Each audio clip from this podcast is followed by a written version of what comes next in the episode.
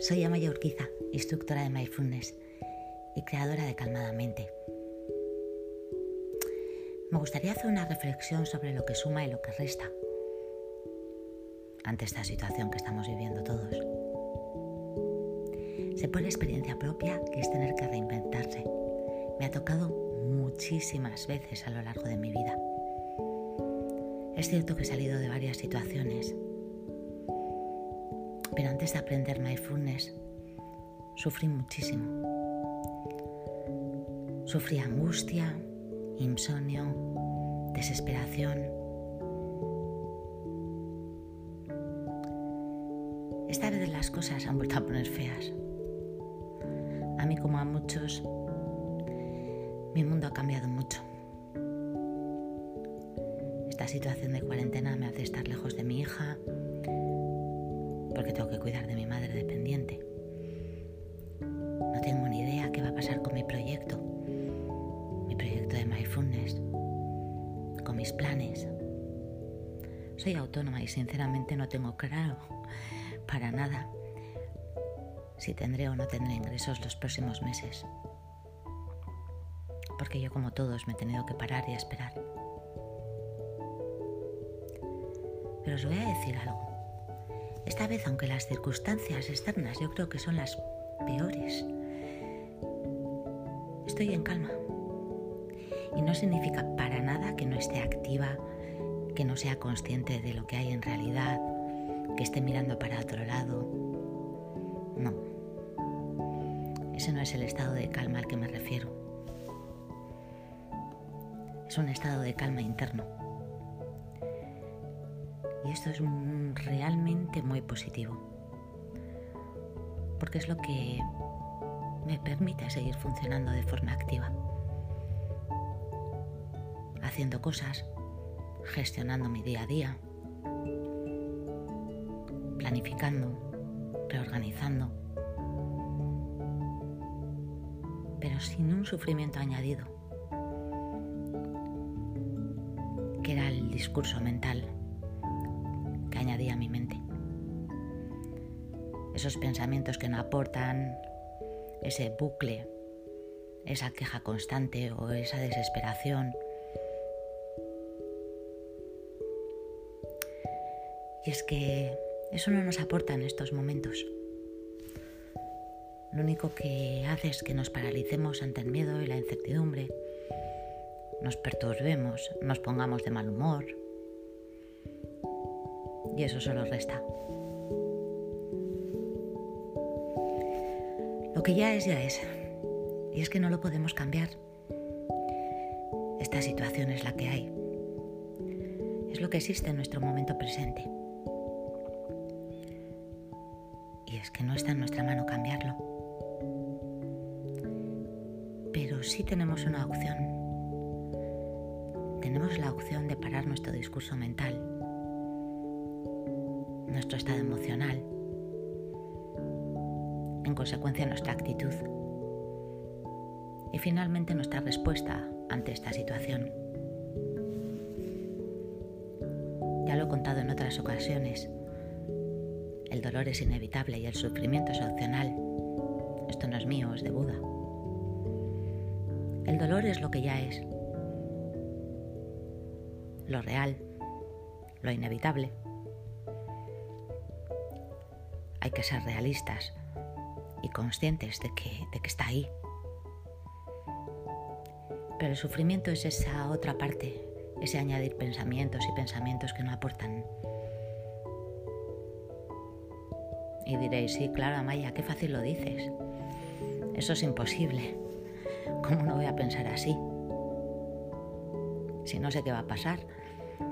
No sé qué va a pasar con mi trabajo, qué va a pasar con la economía, cuánto tiempo vamos a estar en cuarentena, cuánto tiempo van a estar mis hijos en casa. Hmm, no sé. Pero eso es lo que te cuenta tu mente. Es el discurso, el discurso mental, esa parte de la que sí te puedes liberar. Y no me digas que no se puede, porque sí se puede, doy fe. Mí me cambió la vida Gracias a la práctica estoy pudiendo vivir esta situación de una forma que jamás hubiera pensado posible. Con lo tremendista que yo he sido.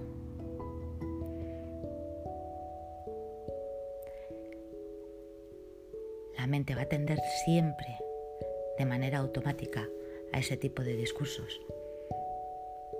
Y más ahora, ante una situación como esta, totalmente desconocida y sin precedentes. Es totalmente normal. La clave está en aprender.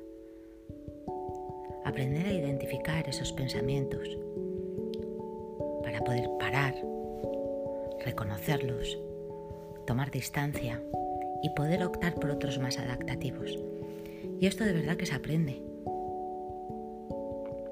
Hay gente que lo tiene más desarrollado de forma innata, pero todos, todos los demás también lo podemos aprender. ¿Y esto cómo se hace? Entrenando el músculo de la, el músculo de la atención, nuestro músculo de darnos cuenta, de tomar conciencia, de darnos cuenta de dónde tenemos el foco puesto, dónde tenemos nuestra atención, si la tenemos metida en ese bucle, podemos aprender con diferentes ejercicios y diferentes prácticas a parar y cambiar el foco. Gracias al entrenamiento mental se van activando diferentes circuitos neuronales en nuestro cerebro y conectamos con recursos internos que jamás hubiéramos pensado que teníamos. El resultado, paz mental. Y ver las cosas con claridad. Y de esta manera poder pasar a la acción consciente. Algo que aporte y que sume, no que reste.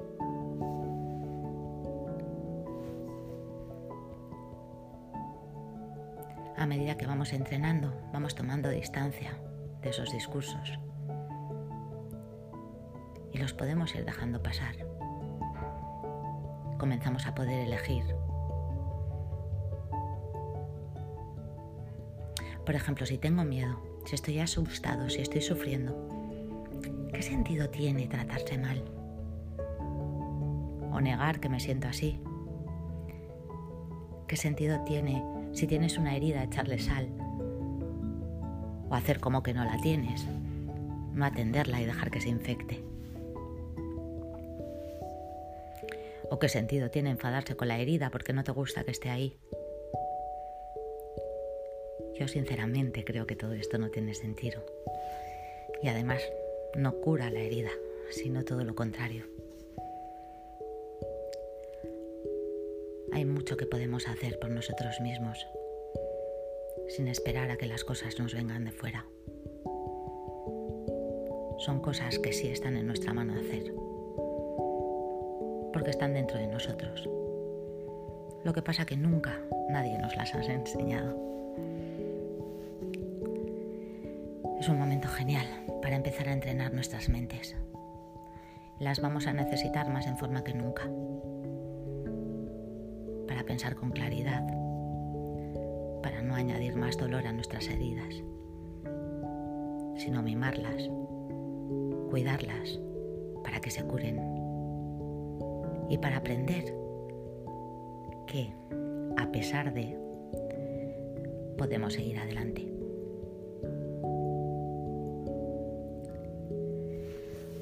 Tenéis algunas prácticas que hacemos en el programa de ocho semanas en este canal de podcast. Estos días estoy subiendo.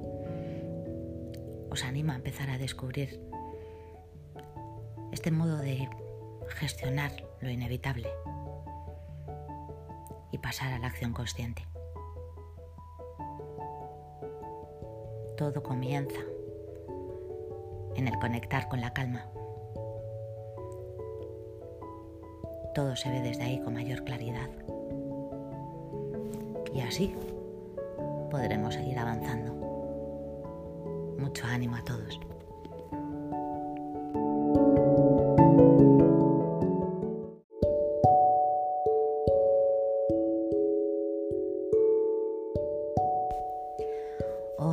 Soy Amaya Urquiza, instructora de Mindfulness y creadora de Calmadamente.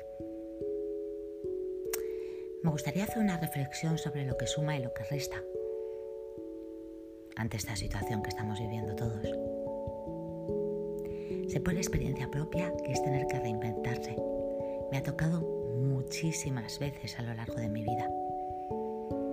Es cierto que he salido de varias situaciones pero antes de aprender mindfulness, sufrí muchísimo. Sufrí angustia, insomnio, desesperación. Esta vez las cosas han vuelto a poner feas. A mí como a muchos, mi mundo ha cambiado mucho. Esta situación de cuarentena me hace estar lejos de mi hija, porque tengo que cuidar de mi madre dependiente. No tengo ni idea qué va a pasar con mi proyecto, mi proyecto de mindfulness, con mis planes. Soy autónoma y sinceramente no tengo claro para nada si tendré o no tendré ingresos los próximos meses. Porque yo como todos me he tenido que parar y esperar. Pero os voy a decir algo. Esta vez, aunque las circunstancias externas yo creo que son las peores, estoy en calma. Y no significa para nada que no esté activa, que no sea consciente de lo que hay en realidad, que esté mirando para otro lado. No. Ese no es el estado de calma al que me refiero. Es un estado de calma interno y esto es realmente muy positivo, porque es lo que me permite seguir funcionando de forma activa, haciendo cosas, gestionando mi día a día, planificando, reorganizando, pero sin un sufrimiento añadido, que era el discurso mental añadí a mi mente. Esos pensamientos que no aportan, ese bucle, esa queja constante o esa desesperación. Y es que eso no nos aporta en estos momentos. Lo único que hace es que nos paralicemos ante el miedo y la incertidumbre, nos perturbemos, nos pongamos de mal humor, y eso solo resta. Lo que ya es, ya es. Y es que no lo podemos cambiar. Esta situación es la que hay. Es lo que existe en nuestro momento presente. Y es que no está en nuestra mano cambiarlo. Pero sí tenemos una opción. Tenemos la opción de parar nuestro discurso mental emocional, en consecuencia nuestra actitud y finalmente nuestra respuesta ante esta situación. Ya lo he contado en otras ocasiones, el dolor es inevitable y el sufrimiento es opcional. Esto no es mío, es de Buda. El dolor es lo que ya es, lo real, lo inevitable. Hay que ser realistas y conscientes de que, de que está ahí. Pero el sufrimiento es esa otra parte, ese añadir pensamientos y pensamientos que no aportan. Y diréis, sí, claro, Amaya, qué fácil lo dices. Eso es imposible. ¿Cómo no voy a pensar así? Si no sé qué va a pasar. No sé qué va a pasar con mi trabajo, qué va a pasar con la economía, cuánto tiempo vamos a estar en cuarentena, cuánto tiempo van a estar mis hijos en casa. Hmm, no sé. Pero eso es lo que te cuenta tu mente. Es el discurso, el discurso mental, esa parte de la que sí te puedes liberar. Y no me digas que no se puede, porque sí se puede, doy fe. a mí me cambió la vida. Gracias a la práctica estoy pudiendo vivir esta situación de una forma que jamás hubiera pensado posible. Con lo tremendista que yo he sido.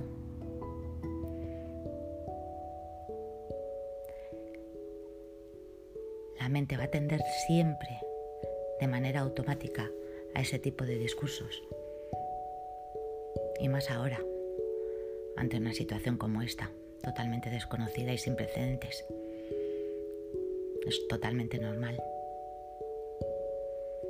La clave está en aprender.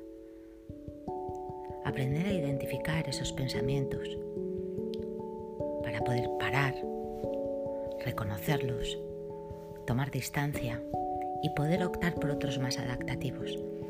Y esto de verdad que se aprende. Hay gente que lo tiene más desarrollado de forma innata, pero todos, todos los demás también lo podemos aprender. ¿Y esto cómo se hace? Entrenando el músculo de la, el músculo de la atención, nuestro músculo de darnos cuenta, de tomar conciencia, de darnos cuenta de dónde tenemos el foco puesto, dónde tenemos nuestra atención, si la tenemos metida en ese bucle, podemos aprender con diferentes ejercicios y diferentes prácticas a parar y cambiar el foco. Gracias al entrenamiento mental se van activando diferentes circuitos neuronales en nuestro cerebro y conectamos con recursos internos que jamás hubiéramos pensado que teníamos. El resultado, paz mental y ver las cosas con claridad y de esta manera poder pasar a la acción consciente. Algo que aporte y que sume, no que reste.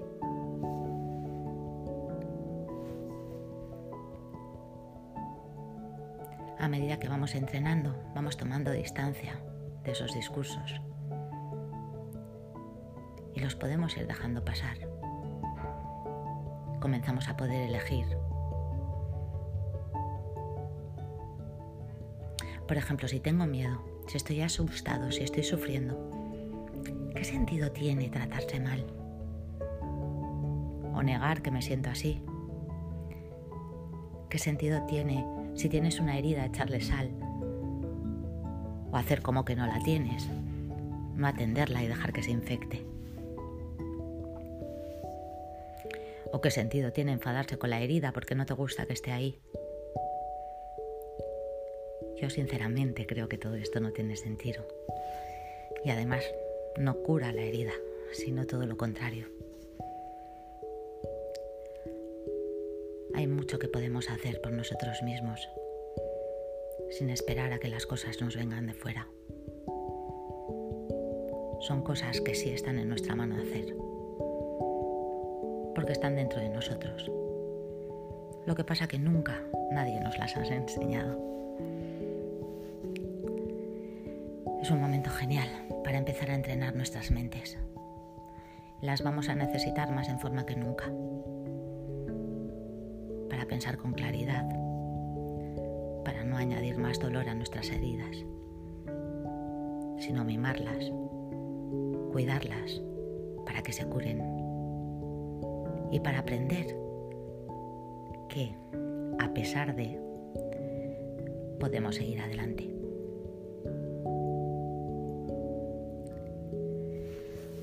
Tenéis algunas prácticas que hacemos en el programa de ocho semanas en este canal de podcast. Estos días estoy subiendo.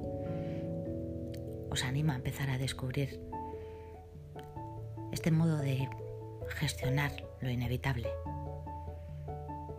y pasar a la acción consciente. Todo comienza en el conectar con la calma. Todo se ve desde ahí con mayor claridad. Y así podremos seguir avanzando. Mucho ánimo a todos.